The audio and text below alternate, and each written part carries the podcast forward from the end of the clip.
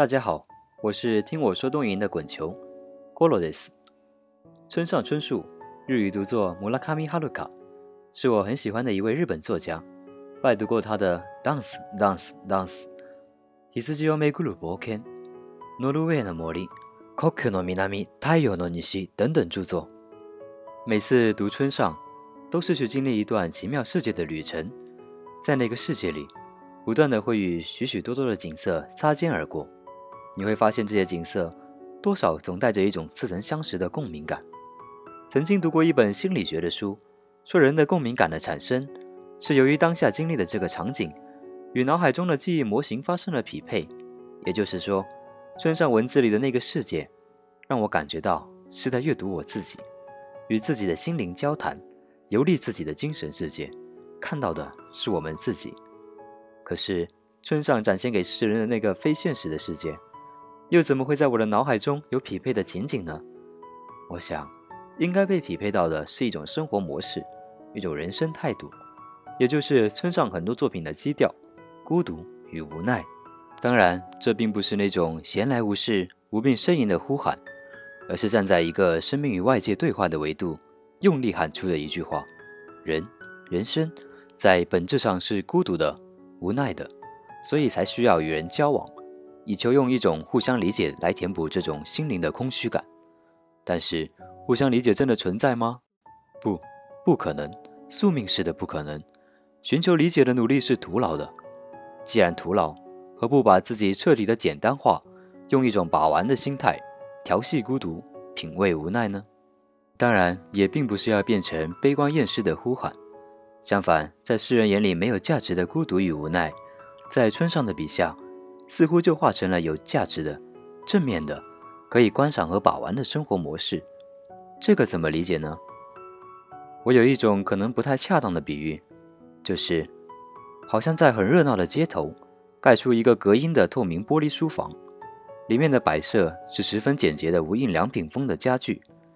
你在里面一边听着爵士乐，喝着易拉罐啤酒，一边慢慢的、细细的品味孤独与无奈。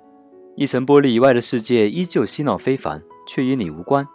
这是一种风雨飘摇中玉舟独行的自尊与傲骨，是一种对伪善狡诈行径的揭露与憎恶，或者是一种英雄末路的不屈与悲凉。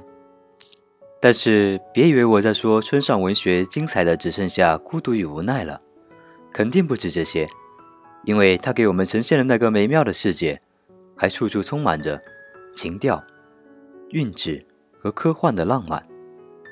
给大家读一段来自挪威的森林节选：春天的原野里，你一个人走着，对面走来一只可爱的小熊，眼睛圆鼓鼓的，它就这么对着你说道：“你好，小姐，和我一起打滚玩好吗？”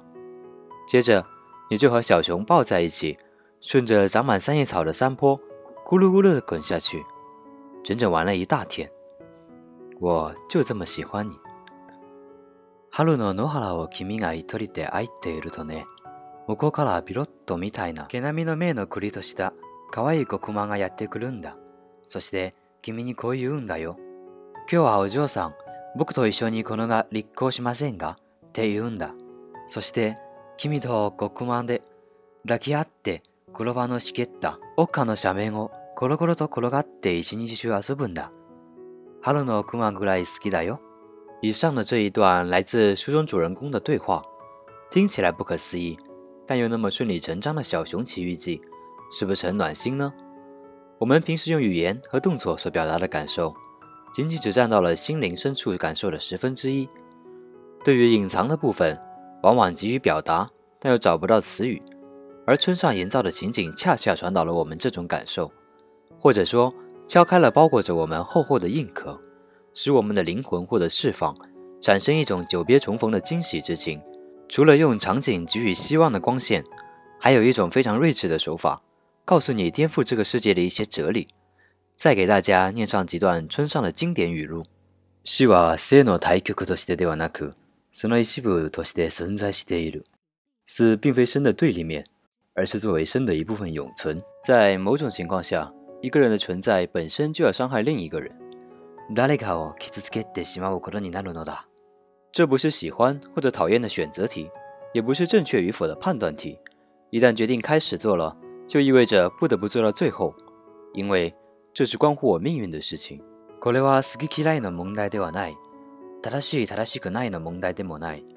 一旦やり始めたことは、最後までにやり届けなくちゃならない。そこには、僕自身の運命がかかってもいるのだ。